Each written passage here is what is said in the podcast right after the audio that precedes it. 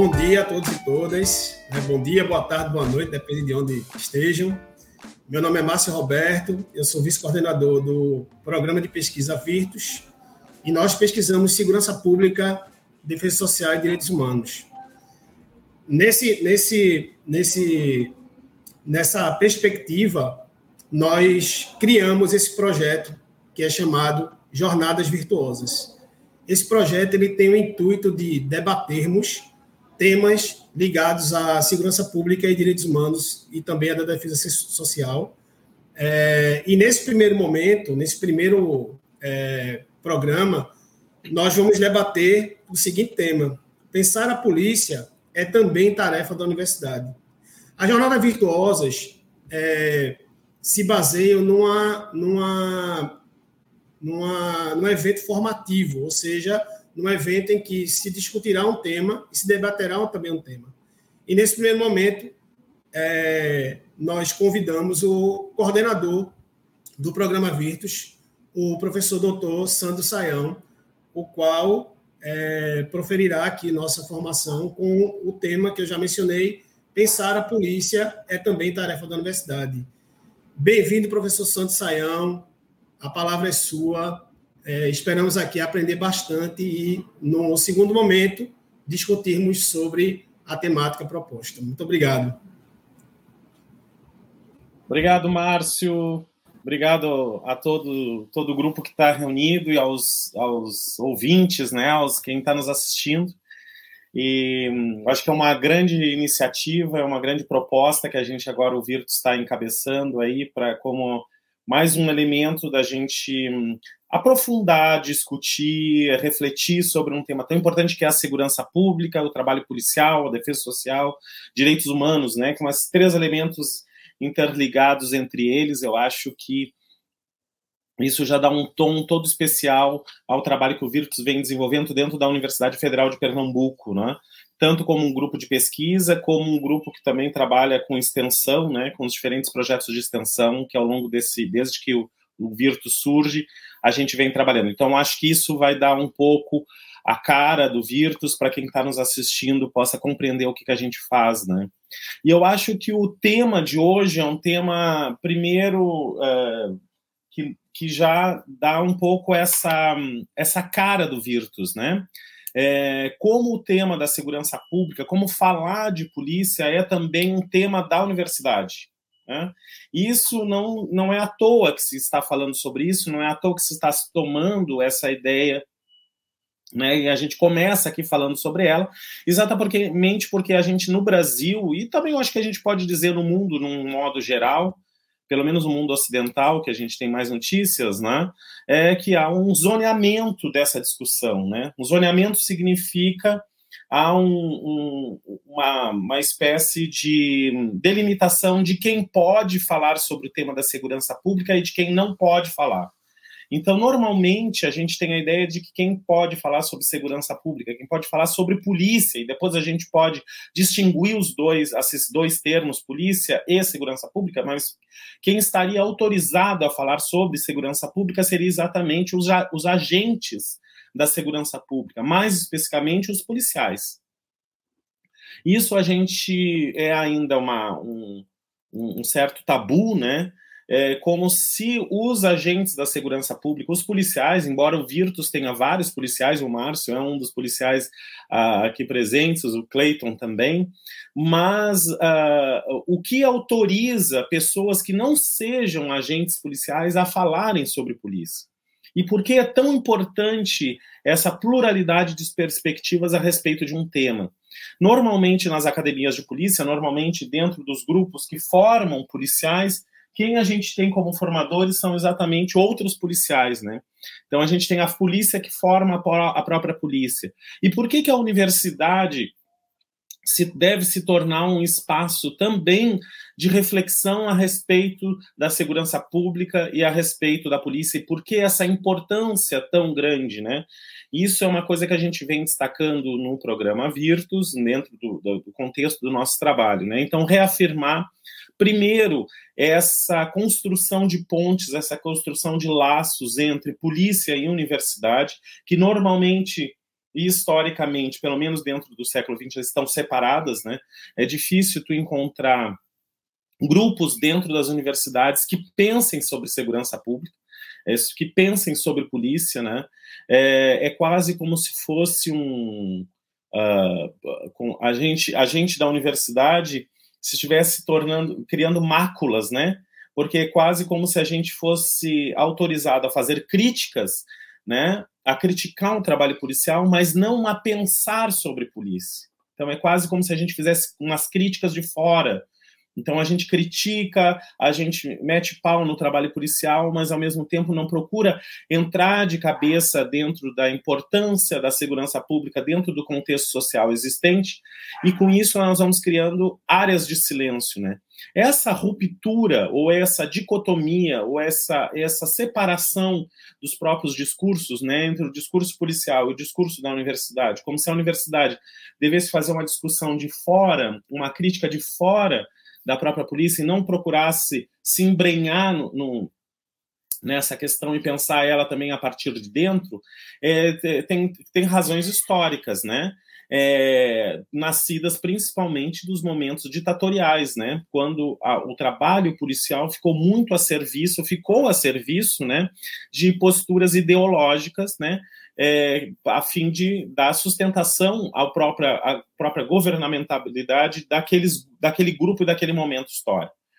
Então, essa polícia sendo utilizada como um instrumento uh, do próprio Estado dentro de um contexto ditatorial também afastou né, a universidade de se envolver com essa temática, né? O João pode aí ajudar, o João que fez uma dissertação de mestrado sobre a questão da biopolícia também pode ajudar nessa discussão, mas dentro do Brasil a gente há pouco tempo, principalmente depois da redemocratização do país, se começou a criar de novo aberturas para que as universidades pudessem falar sobre. Embora eu também veja, né, que como a gente fale sobre polícia, sobre, sobre polícia, e a gente está falando sobre o uso da força, da contenção e da mesmo da repressão de certas atitudes, isso não, às vezes não soa bem para quem se preocupa em falar da liberdade, né? Da, da, da, do, de, da abertura das potencialidades humanas, que é o que se faz na universidade, né? Mas aí, ao mesmo tempo, a gente vai trabalhar todo esse aspecto de reconhecimento, e isso, hoje, a minha preocupação é enquanto um teórico da área é abrir as perspectivas de pesquisa, né? De como é interessante nós nos preocuparmos em analisar, em estudar, em investigar em que contextos é necessário um trabalho de controle da, das próprias subjetividades, né? De que, de que contexto a, a liberdade deve ser posta em questão, em que contextos a liberdade vai ser pensada e vai ser, então, de um certo modo, cerceada, né? pelo contexto, pelo fato de vivermos em, em sociedade, de vivermos em grupo. Então, isso também é uma dimensão de pesquisa muito importante. Em que contexto as individualidades que compõem uma sociedade, elas precisam de, certos, de certa regulação, de certos controles, que é um grande dilema existente entre nós, né, que é exatamente pensar a liberdade. Até que ponto essa liberdade vai ter que ser posta sobre júdice, sobre, sobre, sobre em, em questão, né? E isso nem sempre é visto com bons olhos, né? Porque aqueles que trabalham, não, não precisa de polícia, não precisa de nenhum aspecto regulador, não precisa uh, de governo, não precisa de, de nenhuma, nenhum aspecto de, de contenção ou de, de uh, repressão de nada, né? Então a gente aí teria que olhar com, um olhar muito uh, empoderado, muito específico para pensar em que sentido isso é, faz sentido dentro da sociedade e faz sentido hoje dentro de um Estado democrático de direito. Então, se nós falarmos em contenção, se falarmos em repressão, que tipo de repressão, que tipo de contenção nós devemos ter dentro de um Estado democrático de direito e dentro de um Estado onde os direitos humanos são um grande fio condutor do sentido do trabalho policial na nossa cidade. Então, acho que hoje, se nós olharmos a partir de hoje e olharmos dentro, incorporando esse desafio que é pensar sobre a questão policial, a segurança pública dentro do nosso contexto, eu posso dizer que hoje nós estamos dentro de um grande dilema, de uma grande, é, uma grande repensar sobre o sentido, né? eu sempre, como filósofo, uh, eu me preocupo com essa dimensão do sentido. Qual o sentido do trabalho da polícia, do trabalho de segurança pública no nosso tempo? E qual é o sentido desse trabalho? Qual é o sentido, sentido aqui como orientação, né? Como uma orientação a esse trabalho uh, dentro de uma sociedade democrática de direito. Eu sempre gosto de lembrar que Sêneca, né? Sêneca nos disse uma coisa muito interessante. Ele disse o seguinte: não há ventos favoráveis a quem não sabe a que porto se dirige. Não há ventos favoráveis a quem não sabe a que porto se dirige. Ele está chamando a atenção para a dimensão de sentido. Qual é o sentido, qual é a orientação que a gente vai dar para esse trabalho? Então, quando a gente fala no, na questão, aspectos da polícia, principalmente, e se a gente falar isso dentro dos grupos de policiais, a gente, vocês vão ver que a preocupação com a polícia é uma preocupação na sua quase totalidade, uma preocupação técnica. É, em como, em que tipo de é, elementos técnicos devem estar presentes na formação de um bom policial. A gente fala então em como em como uh, fala um treinamento de tiro, a gente fala no uso de equipamentos de proteção, a gente fala em técnicas de, de, de controle de massas, né, de grupos. De... Então, a gente fala muito em aspectos técnicos, muito em aspectos da, da, da logística desse trabalho, e muitas vezes se esquece sobre a orientação, sobre o sentido desse trabalho dentro de uma sociedade. Isso acaba dando brechas, criando o que a gente pode chamar de áreas de silêncio. A gente tem áreas de silêncio do qual a gente não fala, do qual a gente não pensa, e que isso permite distorções, né? Permite que um trabalhos eh, de, eh, da polícia, da trabalho da segurança pública, acabam tendo distorções em alguns momentos, né? Assumindo caminhos e sentidos de orientação que não são aqueles mais adequados dentro do nosso contexto atual. Né? Então a gente pode é, começar a partir daí, né?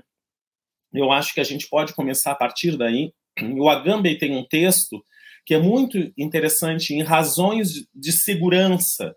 Quando a gente fala assim, ah, em razão da segurança, né, em razão da segurança, é, esse, essa expressão em razão de segurança já permitiu as maiores absurdidades dentro da sociedade né? Então já permitiu que se tomasse muitas vezes uh, atitudes que foram extremamente mortais, extremamente destrutivas.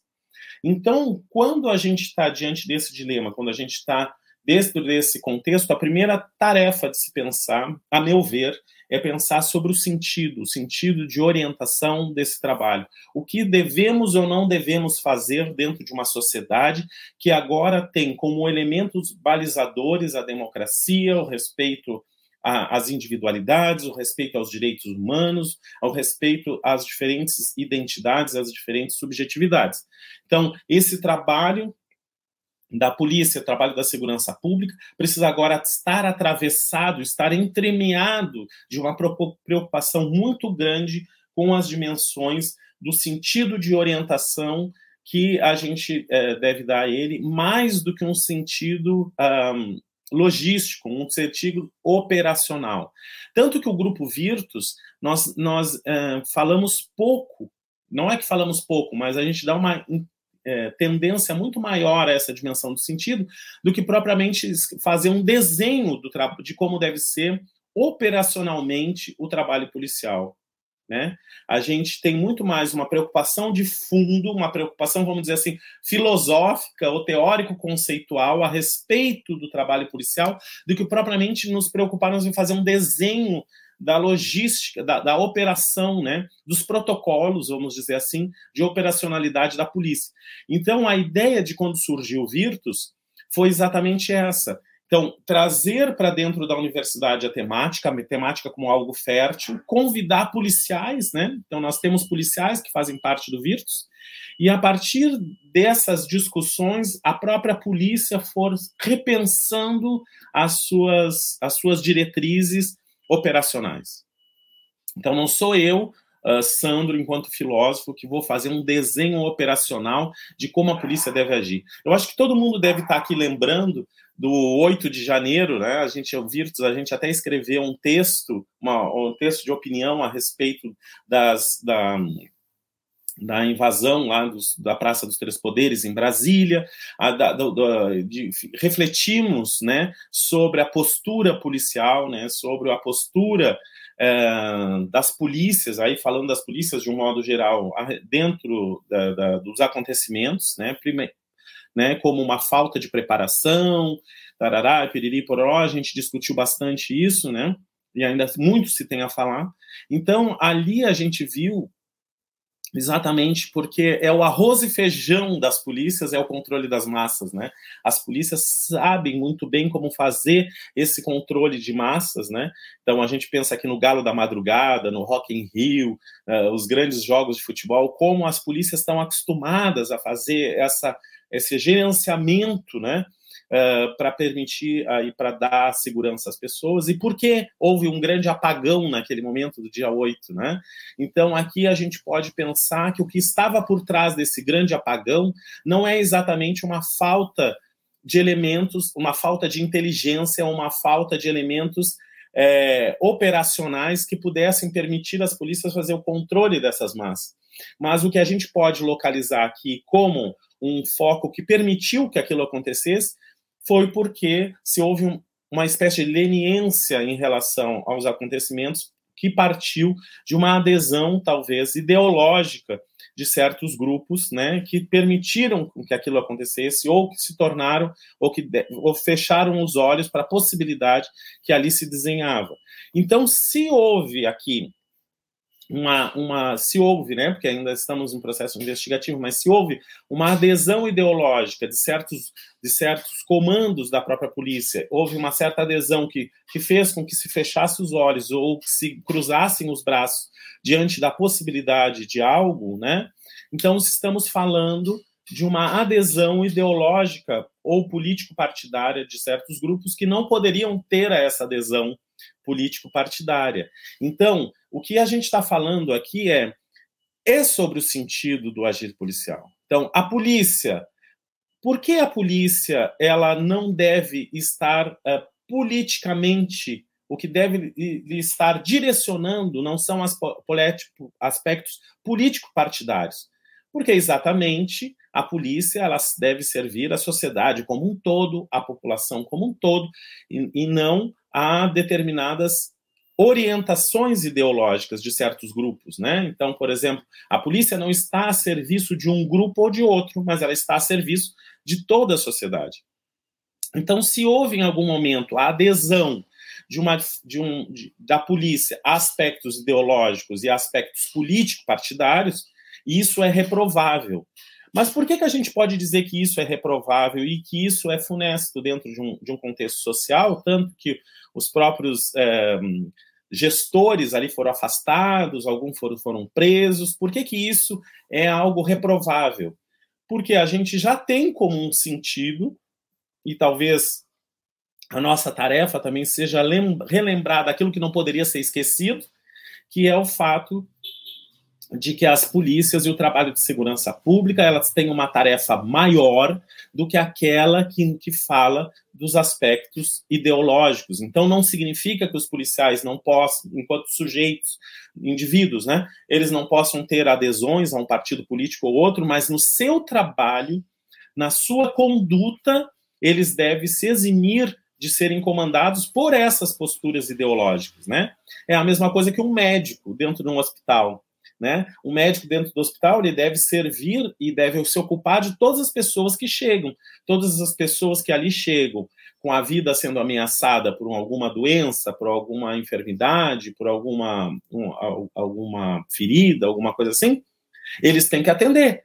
E, se eles estão conduzidos por um aspecto ideológico, eles vão se negar a atender. Isso não pode, né? Então, embora isso aconteça, a gente tem que reprovar. Então, a, a, gente sabe que às vezes é por questões ideológicas não atendem, né, um ou outro grupo, se alguém se nega, o médico se nega, isso vai ser, inclusive, é, uh, pano de fundo para análise da sua conduta. Então, ah, o que o Virtus ele, ele busca, né, dentro desse foco de orientação, é mergulhar nas estruturas sobre as quais o trabalho da segurança pública e o, o trabalho eh, da polícia hoje se alinham, devem estar alinhados. e percebendo que no nosso fluxo de tempo, na nossa vida, no nosso dia a dia, o trabalho policial às vezes tem desvios dessas condutas. Então, se nós olharmos pelo artigo constitucional, né, o artigo da Constituição de 1988, que vai determinar, por exemplo, a, a, o fio condutor do trabalho policial, nós vamos encontrar lá o, a defesa da dignidade, a defesa dos direitos humanos, a defesa das pessoas de um modo geral. Então, esse trabalho da polícia, orientado agora pelos, pelo um elemento de sentido, que é os direitos humanos. Então, os direitos humanos, então, se a gente lembrar que da Declaração Universal dos Direitos Humanos, da Grande Carta dos Direitos Humanos, defesa da vida, defesa das, das diferenças, diferença uh, da, da, da, pluralidade da condição humana.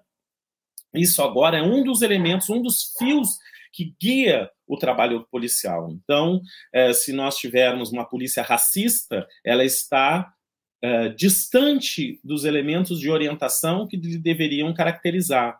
Se tu tem uma polícia misógina, contra as mulheres, ela também está distante do trabalho que hoje lhe significa. Se tu tem uma polícia que é contra os pobres, que é contra os negros, né, como eu já falei, ou contra os imigrantes, ela também está distante de, desse fio condutor, desse sentido, que é o elemento de potência que deve, lhe deve conduzir.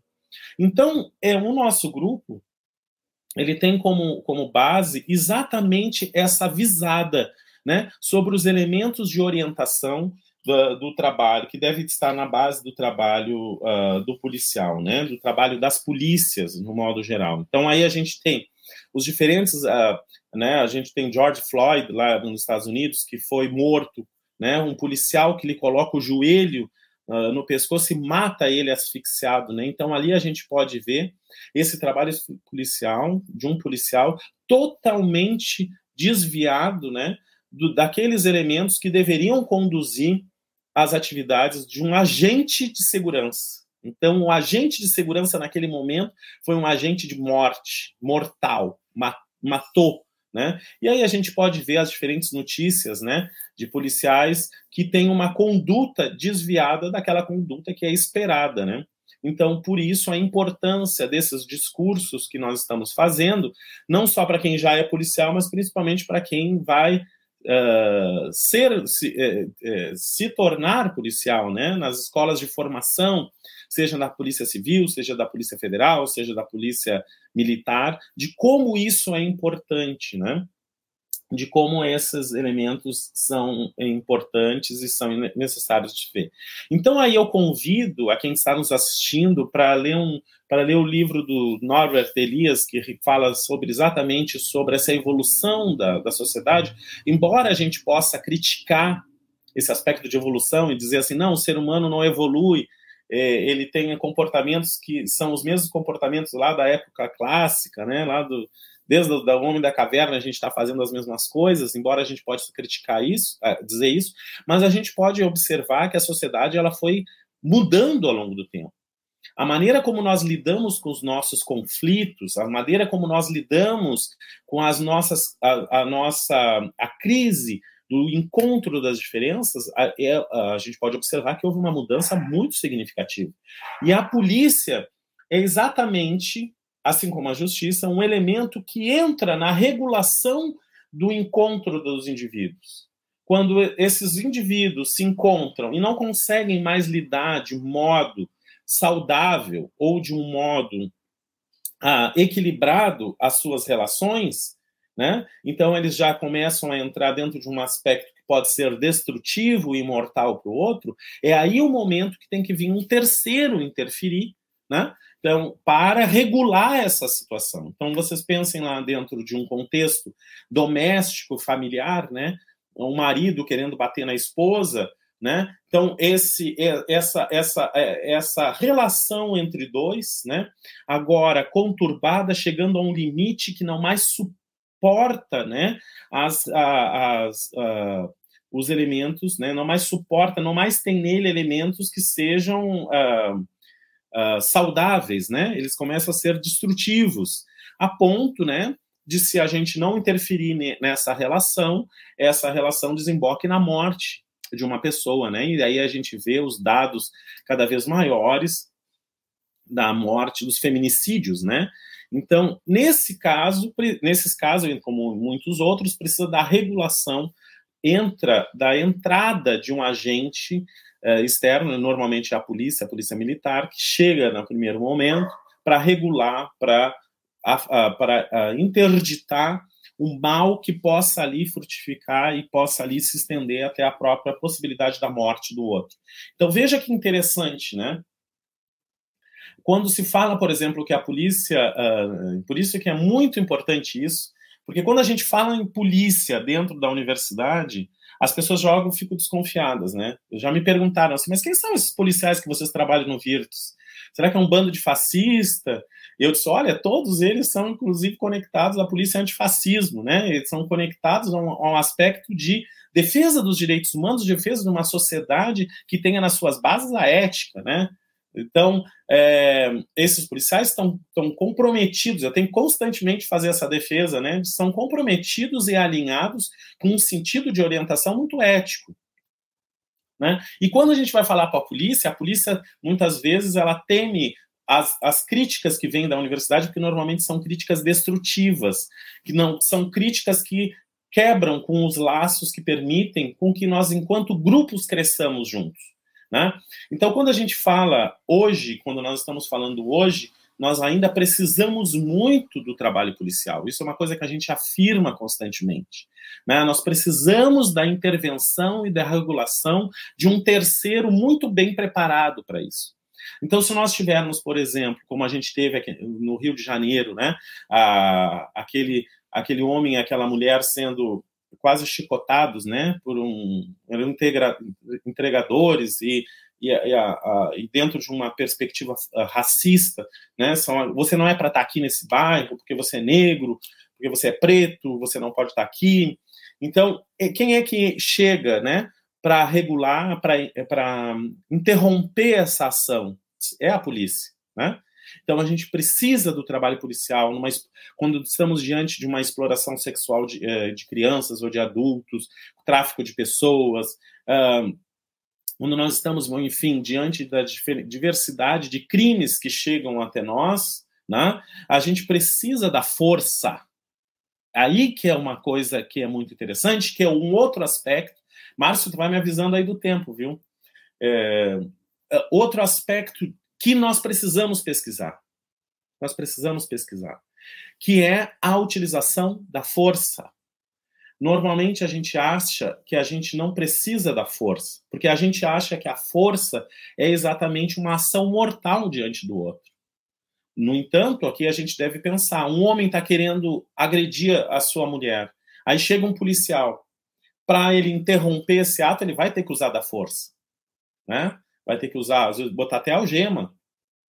Então, em que medida essa utilização da força acaba sendo aceitável? Isso é uma coisa que a gente não gostaria de estar pensando, mas a gente tem que pensar.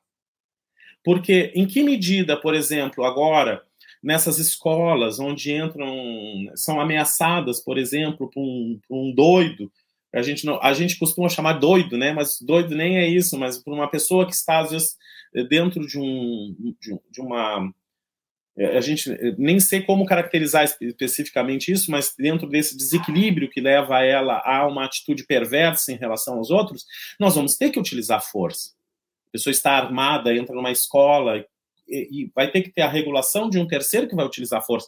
Então, nós não estamos falando aqui da negação da utilização da força, mas que tipo de força deve ser usada? Ou, por trás dessa força, há que, há que ter uma justificativa muito forte para a utilização da força, né? Então, Hannah Arendt entra aqui no texto dela sobre a violência, a gente poderia pensar junto com ela, como ações que, de, que com, uma, com uma justificativa uh, válida, elas se tornam aceitáveis entre nós. Mas aí a justificativa aqui não pode partir de elementos ideológicos, nem de políticos partidários, e não pode essa justificativa estar baseada em preconceitos, né? Em preconceitos ou alinhada com, com certos elementos que, que vão viciar o uso da força. Né? Então, a gente pode falar aqui numa utilização ética da força. Então, quase como um mal necessário naquele momento para evitar um outro mal pior. São elementos que aí a ética vai discutir, né? Então, um compromisso ético. E isso aqui eu coloco, né, como um elemento de, de exploração investigativa. Né? Então, a gente precisa. Investigativa que eu falo de pesquisa. A pesquisa que precisa se debruçar sobre isso. Qual é essa força? Qual é o limite que a gente vai a essa força? É, até onde ela pode ir? Em que contextos ela pode se permitir? Então, isso aí são elementos que a gente deve olhar, deve investigar, né? E deve é, trabalhar discursivamente. Então, isso é um outro aspecto do Virtus como a gente se afastou essa dicotomia entre universidade e a, o aspecto da segurança pública, como a, a, a segurança pública ela, ela, ela, ela viu como único capaz de falar, autorizado a falar sobre o tema, os próprios agentes da segurança, ou então agentes do contexto militar, né? Como se só os militares fossem capazes de falar sobre polícia, a gente foi se distanciando de muitos elementos que são fundamentais para que a gente possa refletir, né? Para que a gente possa pensar. Então, é, e que é uma outra coisa que a gente precisa balizar. Um aspecto muito importante, estava presente na dissertação aqui de João, que o João trabalhou, são os aspectos históricos. Os aspectos históricos que estão por trás daquilo que chega até nós como polícia um, daquilo que chega até nós com um aspecto uh, uh, de, de, segurança pública. Quando se começa a falar em segurança pública, então eu dei o exemplo de Norbert Elias. Né? Hoje nós temos, por exemplo, há uma, uma. Como é que se resolviam os conflitos entre as pessoas antes? Como é que se resolvia o conflito das pessoas? Então, tu estava lá num bar, né, bebendo, e começava um conflito com uma outra pessoa, daqui a pouco estava duelando na frente do bar, né? se pegava espada, se duelava, e quem morria é porque estava errado. Então veja só. Então, quem morria no duelo acabava. Uh, é porque não estava com a razão, senão ele tinha ganho, né? Então veja só que absurdo, hoje não se faz. Se fizer isso, é porque também a gente tem que considerar que nós vivemos muitos tempos dentro do mesmo tempo. Também tem isso. Tem gente que acredita que se tu comprar um tijolo uh, de, um, de, uma igreja aí, tu vai estar tá comprando um lugar no céu. Isso era o pensamento que se tinha na Idade Média. Então, nós temos vários tempos dentro do mesmo tempo. Mas os fios condutores dos aspectos institucionais hoje não aceitam mais isso, não aceita-se mais o duelo. Né? A gente não aceita mais o duelo. Então, a gente pode observar os aspectos históricos do próprio nascimento da polícia, o aspecto histórico dos próprios elementos do nascimento da segurança pública. Então, o João trabalhou com Foucault, estou né? abrindo agora para depois o João falar um pouco sobre isso, mas Foucault vai, vai representar o nascimento do próprio trabalho policial, que não surge especificamente, é, é, o Foucault começa falando exatamente dos loucos, né, dos loucos, dos loucos, dos, de que antes se chamavam também os vagabundos, os loucos, os, as, os, lepro, os leprosos, né, tinham os leprosos, enquanto o trabalho policial e o trabalho de, de, de gerenciamento, de gestão dessas pessoas, nasceu não especificamente com uma ideia de segurança, né, de segurança pública, mas muito mais um trabalho de exclusão, né, então, por exemplo, no século XV, Foucault vai falar na nau dos loucos, né? Se pegava os loucos, botava dentro de um navio e largava em alto mar.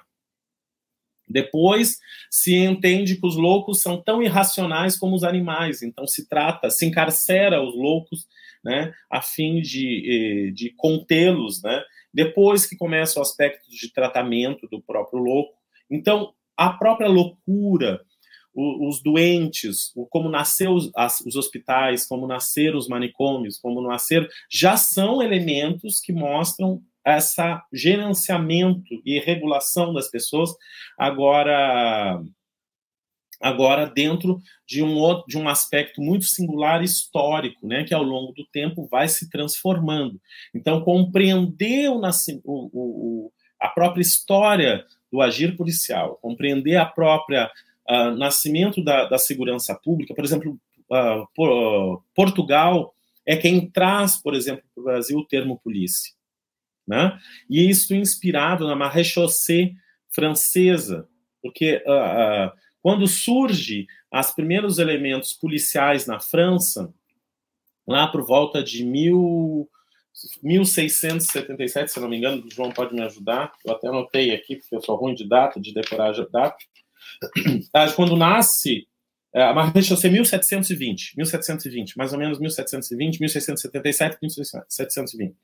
É, quando nasce lá as Maréchaussées, elas nascem exatamente como uma, uma, um fragmento dos próprios exércitos. Os exércitos voltavam da guerra, voltavam para o território francês e tinha muita é, abandono das tropas, né? E esses militares que saíam, eles começavam a fazer uh, é, começar a fazer roubos, né? Roubos ou outras formas de crime. E o que, que eles viram? Nós tínhamos os exércitos organizados, né? E os exércitos organizados eles tinham uma mão tão forte para lidar com esses problemas que eles viram não dá para a gente ter o exército regulando as ações das pessoas. Não dá para ter o exército regulando as ações dos próprios cidadãos. Então se começa a ter uma ideia aí também de sociedade, né? Então nós temos uma sociedade, nós temos grupos que são nossos irmãos, que são nossos patrícios, que nem diz os italianos, né? E esses a gente não pode usar uma mão tão dura como os exércitos lidam uh, com uma nação com outra. Então, uh, por quê? Porque os exércitos têm aquela coisa de vencer a guerra. Então, quando eles observaram isso, eles não, então nós vamos separar um grupo especial, uma rechaussée, para poder, os marechais desses exércitos, para poder lidar com isso. Depois eles foram vendo que também aí era muito pesado. E aí se começa a formar as polícias, né? Por isso que na França, gendarmerie, gendarme, são pessoas do exército, eles vinham dos exércitos. Né? A gendarmerie francesa é, então, é, até hoje se usa essa expressão a gendarmerie, mas agora para cuidar, tem a polícia, mas tem a gendarmerie, que na verdade são essas gente das armas, né, mas com uma função específica dentro de um grupo social. Então aí vocês veem que nós temos aspectos históricos que a gente tem que olhar e que a gente tem que se empoderar deles, que nascem também com essa é, necessidade do controle dos próprios corpos, controle, e depois disso, quando a gente vai elaborando um sentido de próprio de população, a gente vai agora pensando também agora uh, dentro agora dos aspectos de segurança. Então, dentro da França, por exemplo, Portugal importa esse modelo francês de organização da gendarmerie, da Maréchaussée, importa-se do modelo francês, e quando Dom João chega ao Brasil, é, 1808, aí ele vai trazer com ele esse aspecto policialesco, né? Então, a polícia da, da imperial, né, que começa aí no Brasil, ah, porque antes a gente não tinha, né? A gente tinha os senhores de escravo que lidavam com os escravos, né? Então, aí depois começa a gente tinha pessoas de bem, pessoas, né, que deveriam ser protegidas de outras que lhes ameaçavam, que no caso eram os escravos e toda a concepção que se tem dos escravos, depois que isso que se muda, né? Então há um aspectos evolutivos que, no entanto, também é, fazem parte ainda do contexto ideológico dessas uh, das polícias hoje, né? Então, então a, depois Foucault mesmo vai olhar para a questão de uma polícia em relação à própria sexualidade, porque a, as polícias elas vão se posicionar também pelos aspectos morais da sociedade quase como se fossem defensores da moral e dos bons costumes, né? Então a gente vê muito isso nas posturas de muitos policiais, o defensor da moral e, e, e qual moral? De que moral? Então, se eu sou evangélico, sou um policial evangélico, imagina a minha leitura do que é moral e a moral. Então, se eu utilizar esses elementos de uma religião, por exemplo, né, para dentro de um trabalho policial, imagina como é que um policial vai se, vai se posicionar diante de um, de um transexual, de como ele vai se, eh, se posicionar diante de um homossexual, né? Então, esse trabalho é fundamental de discussão, de desconstrução desses elementos, né?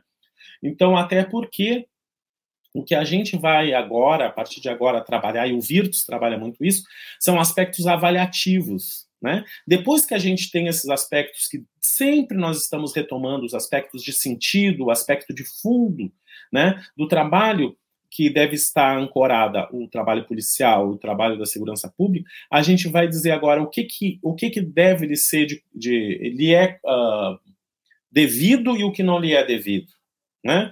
Então, por exemplo, uh, não é devido, não é tarefa da polícia regular a sexualidade das pessoas, né? Não é tarefa regular a orientação sexual de ninguém, a orientação, de, o gênero, né? Para dizer, determinar se isso está errado ou não está errado, entendeu? Então, esses aspectos não são parte, mas já foram. Já foram. Então, em algum momento, em uma determinada fatia temporal, a polícia se preocupava com ah, o comportamento sexual das pessoas. Então, se você for no mundo árabe hoje, tem uma polícia que se preocupa com isso. Ela se preocupa em saber, em vigiar a sexualidade, para ver se as pessoas são homossexuais ou não. No Ocidente a gente não faz, não tem isso. Se fizer, é porque está desviado do seu aspecto uh, central, né? Então vejam, é, quando a gente entende a história, quando a gente entende a história de, da próprio nascimento e surgimento das polícias, a gente vai começar a selecionar, avaliar o que é bem-vindo hoje e o que não é bem-vindo hoje. O que elementos hoje fazem parte daquilo que qualifica o trabalho e da orientação ao trabalho policial e daquilo que já foi deixado de lado? Então, já teve no mundo ocidental uma polícia voltada à preocupação moral e da sexualidade das pessoas. Hoje a gente não faz mais isso. Se fizer, é porque está em dissonância com os aspectos centrais do que se deve pensar a polícia hoje. Né? Então, uh, uh, então a gente vê lá, o pessoal está no, no, funk, né? Tá lá num grupo uh, um, um, reunido, um grupo de funk. Aí chegam os policiais lá, né? E são contras contra essa é, isso, acham que aquilo é uma degradação moral, uma degradação da música. Aí fecham as saídas lá do pessoal e quando o pessoal passa, eles batem com, como já teve Paraisópolis, né? Batem nas pessoas e depois as pessoas são. Então, isso é uma atividade totalmente reprovável porque a polícia não tem como tarefa dizer isso, uh, qualificar isso como algo que seja uma degeneração da sociedade. Né? Então, ali eu me posiciono para regular a moral. Então, isso tem muito a ver hoje com o perigo que é o alinhamento de muitos policiais com algumas, algumas uh, dimensões religiosas de nossa sociedade, né, principalmente alguns evangélicos, que determinam aquilo como algo reprovável, né, e que por isso nós devemos rejeitar, né, devemos rejeitar. Ou então, quando for. É... Então, aqui o Carlinhos já está avisando que a gente já está ultrapassando. Eu achei que nem ia falar tanta coisa assim, mas já está já tá passando. Eu vou deixar abrir pra... só para a gente encerrar.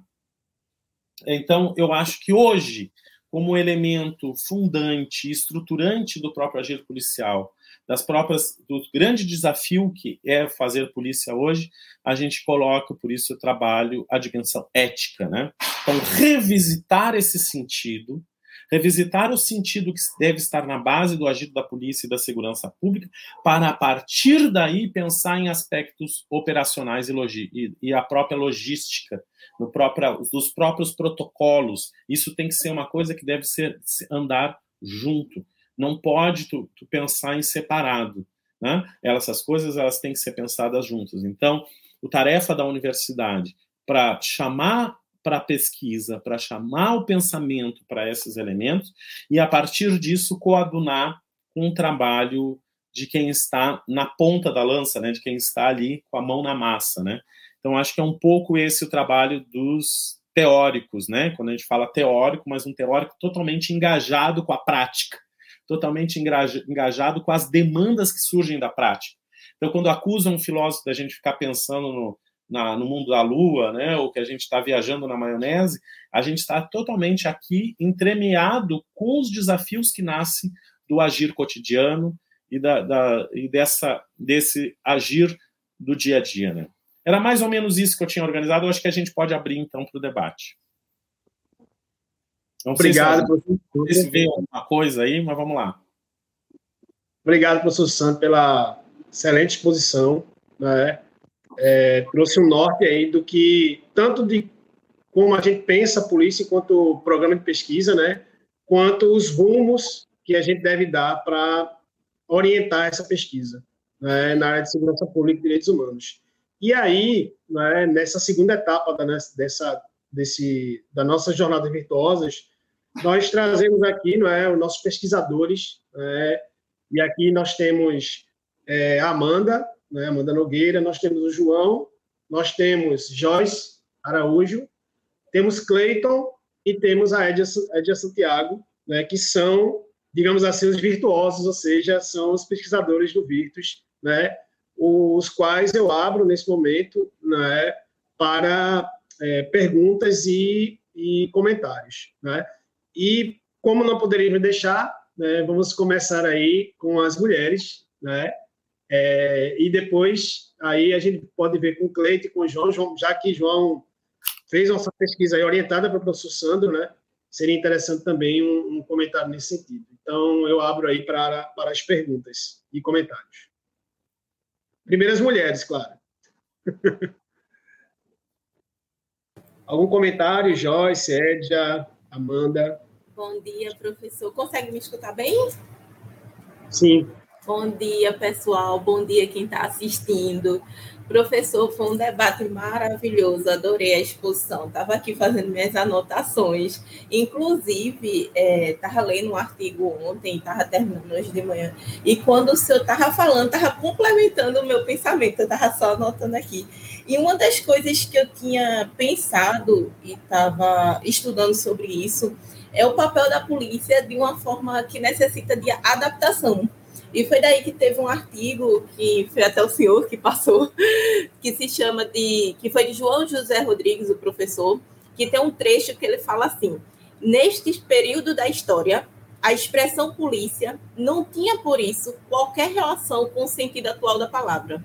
Todavia, é a partir desses momentos históricos que a instituição policial se vai edificando, resultado da evolução das sociedades e por entre um processo contínuo de progressos e retrocessos políticos.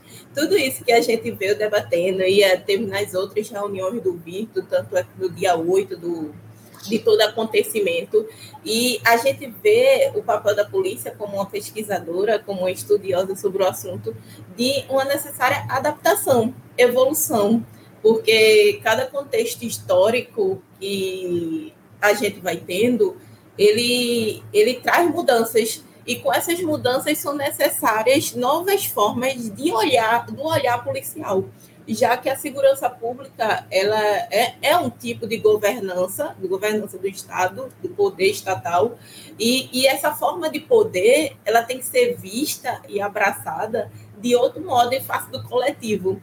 Então, quando eu estudava, que é um, um trecho que eu estou pesquisando, que é a segurança pública como um tipo de governança, eu sempre fiz essa junção da segurança pública como uma forma de direitos humanos, mas eu trato bem na problemática da, do papel da polícia que precisa de uma adaptação nessa forma de agir em face do novo coletivo, desse novo momento histórico que a gente vem vivenciando ao longo do tempo. E assim, meu comentário é esse, achei bastante importante ter esse debate sobre segurança pública, já que é um, um dos três pilares que tratamos dentro do Virtus, e mais do que importante é traçar esse liame, essa junção de segurança pública, defesa social e direitos humanos. E obrigada. Perfeito. Bom, bom dia. Primeiro queria agradecer a explanação. É muito bom participar desse tipo de formação e, sobretudo, apresentar né, para os novos integrantes, para as pessoas que estão pensando em entrar no Vitus, ter o acesso a esse, esse tipo de formação e entender como nós trabalhamos e quais as nossas intenções. É uma parte da fala do professor Sandro é, versou muito sobre o status de policial no Brasil e sobre como é difícil esse diálogo entre setores da universidade e setores da polícia, né? Setores da segurança, de modo geral, as polícias. É, então, eu queria fazer essa provocação sobre como deve a universidade, nós como universidade, é, se colocar à disposição da segurança pública de forma técnica, de forma científica, mas também de forma crítica, objetiva, é, realmente criando pontes onde há muito, né, só tem se criado barreiras e estereótipos e, e tudo mais. Essa é a minha provocação. Obrigada. Bom dia, vocês conseguem me ouvir? Então, é, como o Ed e a Amanda falaram, é muito bom participar do Virtus. Eu acho que esse momento é um momento fundamental é, para a gente, como pesquisador, né? E eu mandei minha pergunta no YouTube só para complementar mais a, a, fala de Amanda e a fala de Edia. É, Amanda aponta essa necessidade de é, adaptação das polícias, que obviamente é necessária, e Edia fala que a gente é, pergunta, provoca, né, como, como universidade nós conseguimos, podemos conseguir é, se posicionar mesmo. E a minha pergunta é, foi justamente isso: como é que, pensando nessa ligação é, que precisa né, dessa ligação entre polícia e universidade. Como é que a gente supera é, essas barreiras que foram cristalizadas é, entre, entre, esses dois polos, a polícia, a segurança pública e a universidade em si? É, essa é a minha provocação. Eu não sei se a gente já fala agora ou espera depois. A gente pode fazer como bloco, né? Essas três perguntas, e aí depois a gente faz mais duas do, do João e do Cleito, e aí a gente fecha. Aí responde agora. Como... Por não, favor, professor. Não é uma resposta, é um comentário, né? não, eu acho fundamental isso que vocês estão perguntando. Eu acho que a primeira coisa, uma coisa que a gente pode caracterizar é o projeto Papo de Homem que a gente ah, concluiu o ano passado. O que, foi o projeto Papo de Homem, que foi inclusive financiado pela Secretaria da Mulher do Estado de Pernambuco, uma cooperação técnico-financeira, inclusive o Márcio estava presente, é, não sei se o João chegou a participar de algum, mas ah, nós tivemos um, um, trabalho muito bacana com os policiais civis, os policiais militares e as guardas municipais relacionados à questão do machismo, machismo estrutural, masculinidade tóxica, isso para tendo como fundo a superação da violência contra as mulheres. Veja só, o policial, ele é um ser da sociedade. Ele não, vi, ele não vem de uma bolha. E como um ser da sociedade, ele carrega consigo todos as, as, os preconceitos que nós temos em sociedade. Nós viemos de uma sociedade machista, racista, né? É, cada vez mais a gente está vendo como o racismo está impregnado em todos nós, né? Nós, como homens brancos, às vezes a gente não tem nem a, a, a como a gente não está nesse lugar, né, como homem branco, mas a gente quando escuta os pretos, as pretas, as pessoas pretas, né? E, e, elas falando, a gente, nós começa a reconhecer a carga que é do racismo existente é, né, na sociedade. Então, esses elementos a gente precisa desconstruir. Mas desconstruir significa, Derrida que usava muito esse termo, desconstrução. A desconstrução é, vamos juntos, como um vírus de computador, Vamos conversar com essas pessoas e dentro do próprio discurso dela a gente vai minando, vai desconstruindo esses aspectos. Porque a gente poderia dizer assim, ah, isso aí é um bando de racistas, saiam daqui, vão-se embora, né? É, então, a, a, gente precisa, a gente precisa lidar pedagogicamente com as pessoas, né? Claro, claro que numa, na sociedade nós, e, e na polícia, a gente tem elementos que vão se cristalizando, por quê? Porque como eles não vão sendo tratados, não vão sendo desconstruídos, eles vão se cristalizando. Uma coisa que eu tenho observado é os policiais. Os policiais, por exemplo, eles têm um pensamento, às vezes, de homens e mulheres de bem e homens e mulheres de mal, como se fosse uma essência. Essências não existem. No entanto, eles veem absurdos acontecendo crianças de pouca idade sendo, sendo violentadas sexualmente, sendo mortas pelos seus pais, sendo pessoas sendo decapitadas. Eles veem esses absurdos. E como é que eles entendem esses absurdos? Como é que a gente vai responder a isso? Se você não tiver um trabalho reflexivo junto com eles, de acompanhamento reflexivo, de entender como é que a perversidade, a barbárie se dá na sociedade, daqui a pouco eles começam a achar que tem pessoas que são anjos e pessoas que são demônios pessoas que são essencialmente boas e pessoas que são essencialmente ruins. E essas pessoas essencialmente ruins, a gente deve se livrar delas, porque não tem jeito. Então veja como aí tem que ter todo um trabalho, porque senão a tendência é a gente cristalizar esse tipo de pensamento. Porque a gente olha esses absurdos e não tem explicação para isso. Então, lógico, essas pessoas têm que ser mortas, porque elas são demônios entre nós. Né? Esse, esse trabalho de reflexão, de pensar, então, que é muito complicado. É muito complicado de pensar isso. Porque, como uma pessoa diante. Porque, veja só, a gente pensar de, de luvas, pensar de luvas significa a gente falar sobre o amor ao próximo, a responsabilidade de um pelos outros, ter ética. é, a, de pensar com luvas, isso às vezes é fácil. Mas como é que pensar em responsabilidade, amor ao próximo, diante de uma pessoa que possa te fazer mal? Uma pessoa que quer matar ou quer explorar sexualmente o teu filho, o teu vizinho. Então, é muito sério falar sobre isso. É muito sério porque ele exige um arcabouço intelectual muito empoderado, porque senão tu vai cair naquela resposta mais fácil, né? Então, aí como Joyce entra, por exemplo, como fazer essa integração é mostrar que nós estamos conduzidos por um mesmo sentido. Eu sempre gosto de dizer isso. Nós estamos conduzidos por uma necessidade de trabalho ético. A gente quer afastar de nós toda ação mortal e potencializar toda ação que, que enaltece a vida. Então, nós vamos pensar juntos, nós vamos elaborar e vamos construir isso juntos. E precisa, nós precisamos uns dos outros. É aí que está.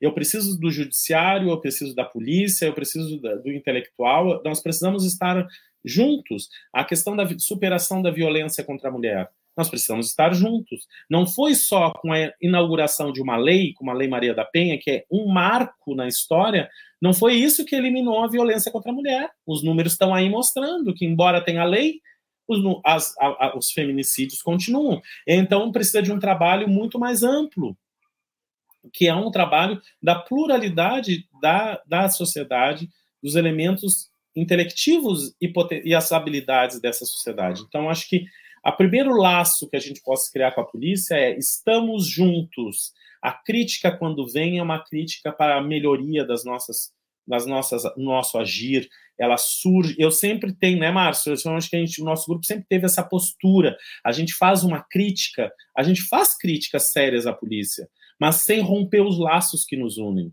Esse, é, essa é a nossa tarefa. Como a gente deve fazer uma crítica ferrenha à medicina quando ela não está sendo conduzida pelos aspectos éticos que devem ser que ela deve se conduzir, como a gente também deve fazer uma crítica muito ferrenha à educação quando ela está se transformando, por exemplo, numa, numa adestradora de pessoas ou formatadora de pessoas, mas isso não quer dizer que a gente vai jogar a, a água do banho e o bebê fora junto, né? Como se dizia antigo.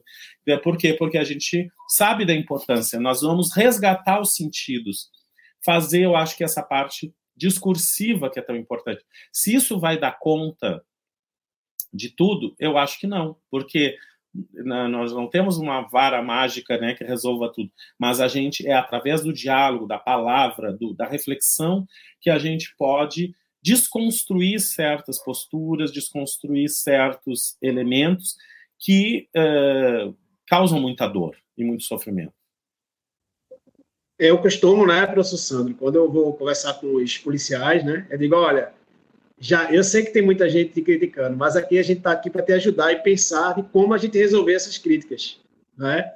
Ou seja, como, como será esse pensar? E a gente tem agregado muita gente, né?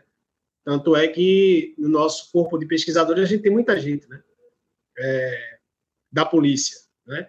E aí eu queria uh, passar agora né, para os dois pesquisadores é, é, do nosso grupo, né? O João, o Cleiton acho que deu uma caída, né? Mas aí eu vou passar então para o João para ele ter seus comentários, né? E se tiver alguma pergunta para o professor Sandro, também será bem-vinda. Por favor, João. Obrigado, Márcio. Obrigado, professor Sandro, pela sua excelente exposição, né? Abriu muitos leques aqui. E foi muito claro né, no que o Virtus vem trabalhando ao longo do tempo, né, as proposições que ele tem, junto com os pesquisadores, né, policiais ou não. É, no caso, eu não me enquadro né, como policial, sou um pesquisador de filosofia, como o professor Sandro. Só que eu venho estudando, no meu mestrado, por exemplo, o conceito de polícia, né, um conceito histórico e discursivo do conceito de polícia, e achei vários problemas é, ao longo do tempo, né, ao longo do, do, do da constituição do conceito de polícia, é, desde a Europa, na Constituição da Europa, até os dias atuais. Então, é uma inquietação minha, e eu acho importantíssimo que o Virtus, com essa proposta né, de unir universidade e ciência policial, é, traga essa, essa, isso ao debate. Curiosamente, o que o Virtus faz hoje é uma, está meio que na contramão, porque, por exemplo, nós tínhamos é, na Universidade de Göttingen, na Alemanha, desde o primeiro terço do século XVII até metade do século XIX, uma cátedra dedicada justamente à concepção do, do que é polícia, né? Então, É, a partir do século XIX, essa cátedra foi extinta, e, o, e não, se, não se, quer dizer, se debate ainda, mas nem, nem tanto como se era pensado é, de forma científica, né? Científica, porque o termo que dizia era Polizeiwissenschaft, ou seja, poli, ciência policial, né? Ciência da polícia. Aí, então, o que o Virtus vem trazendo é justamente essa, esse resgate dessa, dessa concepção.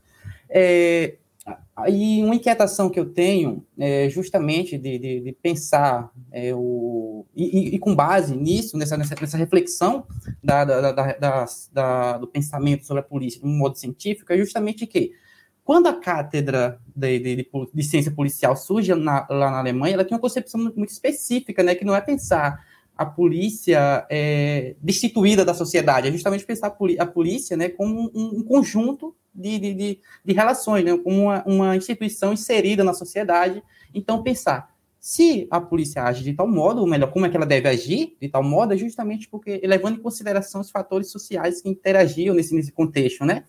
Aí vemos, por exemplo, que nesse contexto, né, embora de forma teórica ainda, essa concepção já, tinha sido, já estava sendo implementada também, porque a Universidade de Göttingen, acho que surgiu em 1734, se eu não me engano, e nesse mesmo período, né, enquanto se pensava a polícia na, na, na Alemanha, na, na, na, França já se praticava, né, mas só que era uma junção muito prática entre uma coisa e outra, então se reunia e foi inclusive essas bases né, europeias que veio para o Brasil depois. Mas isso é somente uma, uma, questão que eu trago, assim, porque eu acho que é justamente uma contramão necessária que a gente tem que, que, a gente tem que debater hoje em dia. E levando em consideração ainda né, os diversos pontos que o professor Sandro trouxe, é, eu vou citar dois.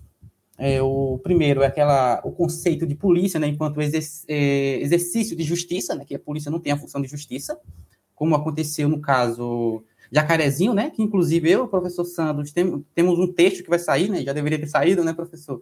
Sobre esse. Levando, partindo do, do, do caso Jacarezinho, para tentar pensar por que, que, a polícia toma, toma caminhos, às vezes, de justiça, né? Será que ela age de forma é, própria ou será que é induzida a, a, a, de tal modo? Então a gente vai debater quando esse texto sair. Aí gente, vai ser divulgado nas redes do Virtus, coisa e tal. Então, quem estiver assistindo aqui pode ficar é, aguardando, que vai ser é um texto bem bacana, bem, bem reflexivo, claro, um, que é um ponto de vista filosófico, né? O conceito, é, a, o título é Polícia como Biopolícia, né? Que parte uma perspectiva Foucaultiana também.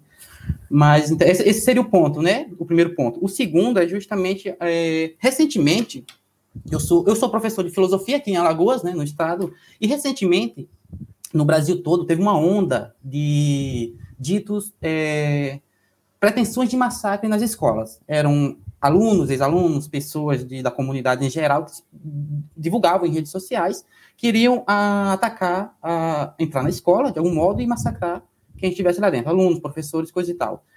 E qual foi o primeiro, a primeira iniciativa, pelo menos aqui no estado, né? Quer dizer, o primeiro acho que foi no Rio Grande do Sul, se não me engano, mas aqui no estado também, qual que foi a primeira iniciativa né, da, da SEDUC, né, da Secretaria de Educação? Recorrer à polícia. Né? A polícia foi o agente que seria, seria o intermédio para que não, deixe, não deixar isso acontecer.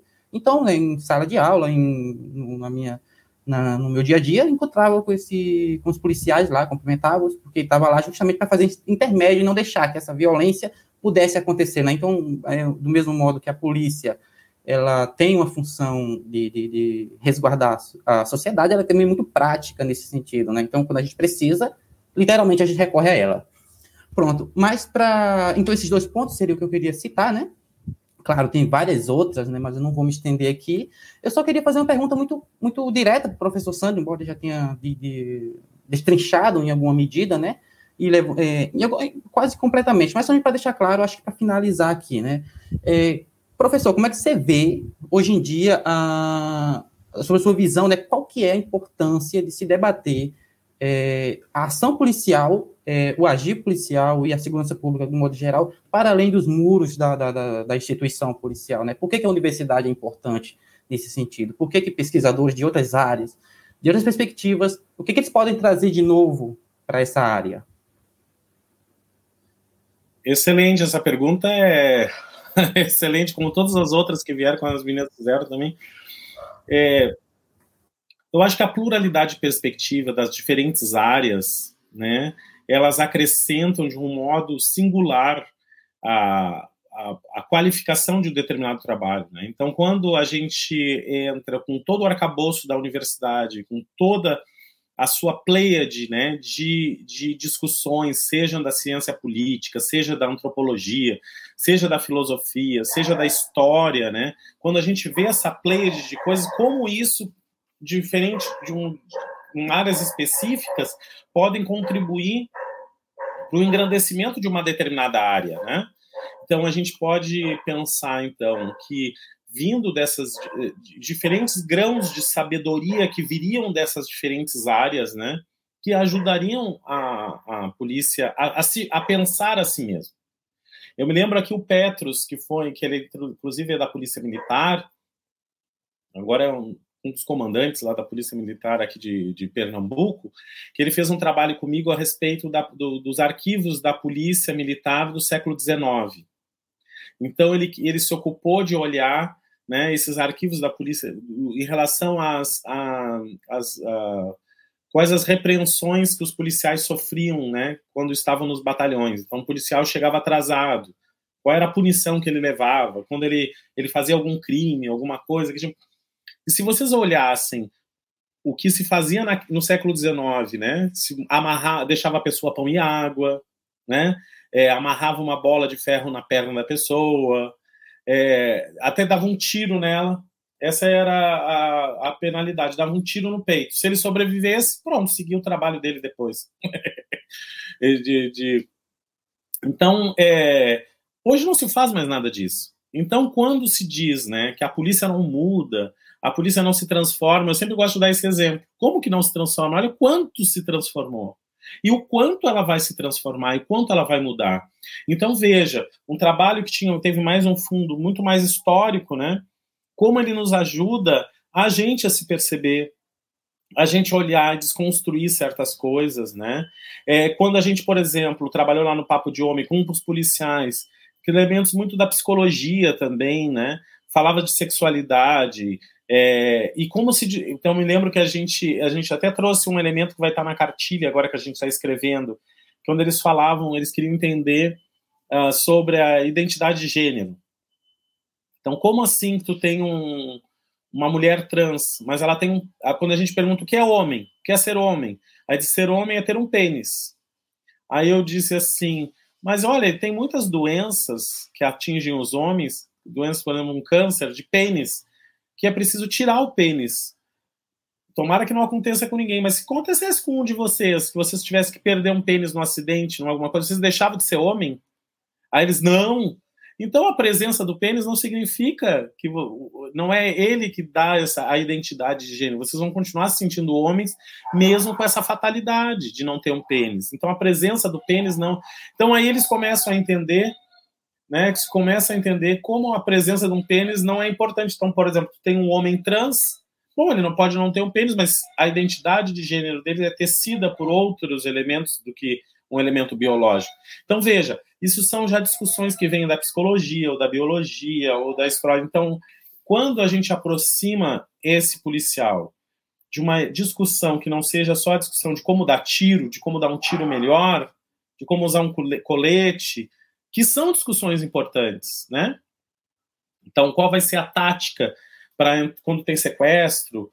Vai entrar todos os policiais, um vai vir de um canto, outro do outro, um vai, vai usar um, uma, um atirador de elite, como é que vai ser? Bom, essas discussões são importantes, mas há um outro universo de discussões que são extremamente fundamentais e que vão qualificar ainda mais o trabalho desse policial.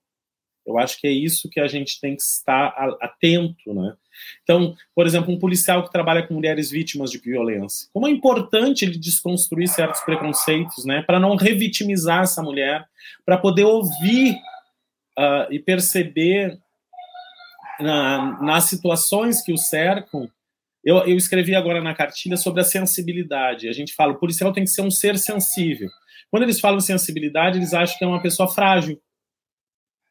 Que a pessoa sensível é uma pessoa frágil. Não tem nada a ver Pessoa sensível é uma pessoa que está atenta, aberta, se deixa afetar. E como é importante uma pessoa se deixar afetar. Quem escuta um interrogatório ali, vai ali no, pegar os primeiros dados de alguma coisa, né? ah, o que, que aconteceu aqui. Ele é o primeiro que vai anotar. Então, se ele souber ouvir, né? Então, a gente já trabalhou aqui sobre a questão da memória. A psicologia ajuda muito isso. A memória, por exemplo, é uma coisa maleável, elástica. Se você você há uh, 70% das, dos 100% de pessoas, 30%, 70% é, de pessoas que são reconhecidas, elas uh, reconhecidas em uh, uh, como criminosas, são inocentes. Às vezes são 30% são reconhecidas de maneira errada. Por quê? Porque a memória foi sendo mudada e a pessoa acaba reconhecendo uma pessoa que nem foi a quem fez o crime. Então, é entender como se dá a memória, né? como, como a, a psicologia vê isso, é fundamental para a polícia, né? Pra, pra, você pergunta, né? Então, por exemplo, eu nunca me esqueço isso, Seconello, né, que já deu entrevista para nós, ele ensinava isso, por exemplo, você você chega lá e uma pessoa sofreu um, uma violência qualquer. Aí o policial chega na ânsia de resolver, como eles estão perseguindo um cara que tem uma cicatriz no rosto, ele pergunta para a pessoa: esse cara que fez isso aí, por acaso ele tinha uma cicatriz no rosto? Aí a primeira pessoa, a pessoa diz: eu acho que não. Aí pergunta de novo: ele tinha uma cicatriz no rosto? Olha, não sei, eu não lembro bem. Na terceira vez ele diz: ah, pode ser que tenha. Na quarta ele diz: tinha.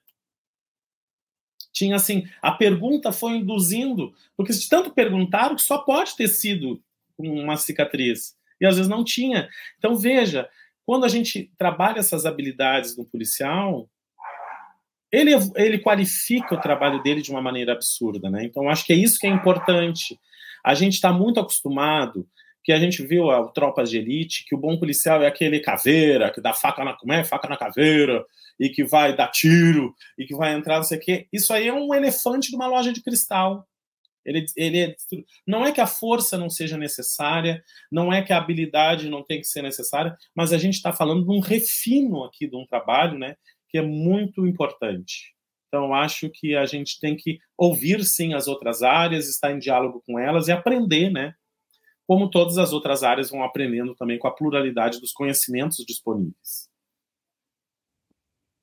Obrigado, professor Sandro, pela resposta. Né? Queria também aqui dizer que nós temos a participação de Janaína no chat aqui no, no YouTube, né? Ela está dizendo: Bom dia, enquanto cidadã, compreendo que a polícia deve ser o primeiro garantidor do direito do cidadão. E temos também um comentário aqui do Marcelo, né, concordando né, com, esse, com esse comentário. É, dizer que a, dizer para a audiência né, que a gente tá, esse projeto ele vai ser é, mensal, né, então todos os meses nós teremos jornadas virtuosas tá? Nesse mesmo formato aqui. É, eu costumo dizer, eu acho, acho interessante quando, né, e aí condensando essas perguntas de, de vocês, esses comentários, né?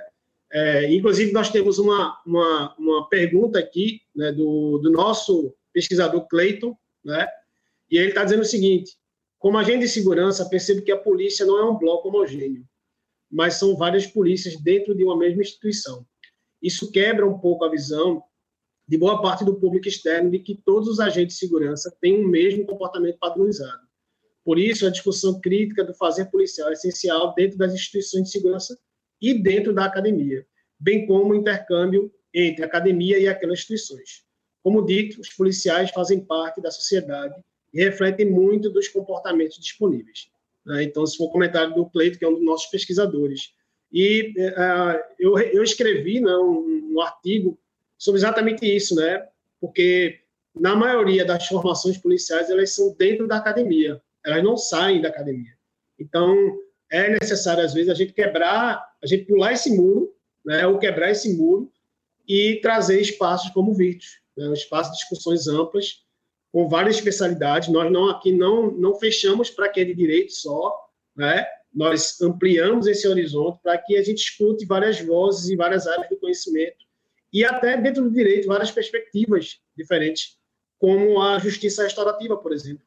Né? Nós temos pesquisadores como Marcela, né, que estão nesse, nesse, nesse campo de pesquisa. Então, queria aqui agradecer ao professor Santos Saião, que é o nosso coordenador né, do Virtus, né, é, a aula, né, a formação e as perspectivas é, que você trouxe, para cá, queria agradecer os comentários e as perguntas né, do João, da Amanda, da Edia, da Joyce, do Clayton, né, é, que foram perguntas excelentes. E dizer a todos, né, renovar aqui o convite para o próximo mês, a próxima jornada, né, Jornada Virtuosa, que é esse projeto novo do Virtus. A gente está começando agora, perdoem aí qualquer tipo de, de falha ou qualquer tipo de. Né, mas que esse, esse, esse projeto ele será contínuo, mensal, e nós traremos aqui a cada, a cada mês pesquisadores que vão expor um ponto de vista, um assunto, e que esse assunto ele vai ser debatido, né? e nesse formato aqui, ao vivo no YouTube, o qual você pode participar, interagir conosco. Né? Então, é, acompanhe as redes sociais do Virtus, tá? no Instagram, no Facebook, né? no LinkedIn também, Amanda aí está é, tá comandando essa parte aí também, é, e dizer que ah, o Vitus está com candidatura aberta, né, com candidaturas abertas para novos pesquisadores adentrarem ao Virtus, né? Então, é, não é, não, não, precisa ser do direito, pode ser de qualquer formação, pode estar cursando a graduação, pode já ter a graduação completa, mestrado, doutorado, de todas as áreas, desde que o interesse seja pesquisar segurança pública e direitos humanos. Se você tem esse interesse, junte-se a nós é, e, e, participem. Então, agradecendo aqui a produção também do nosso querido Carlinhos Vilaronga, é, que está fazendo toda a produção aqui das nossas jornadas virtuosas. Quero agradecer aqui a todos e todas que acompanharam até aqui e todos que compuseram essa, essa, essa primeira jornada virtuosa. Um, um, grande abraço Obrigado e até a próxima.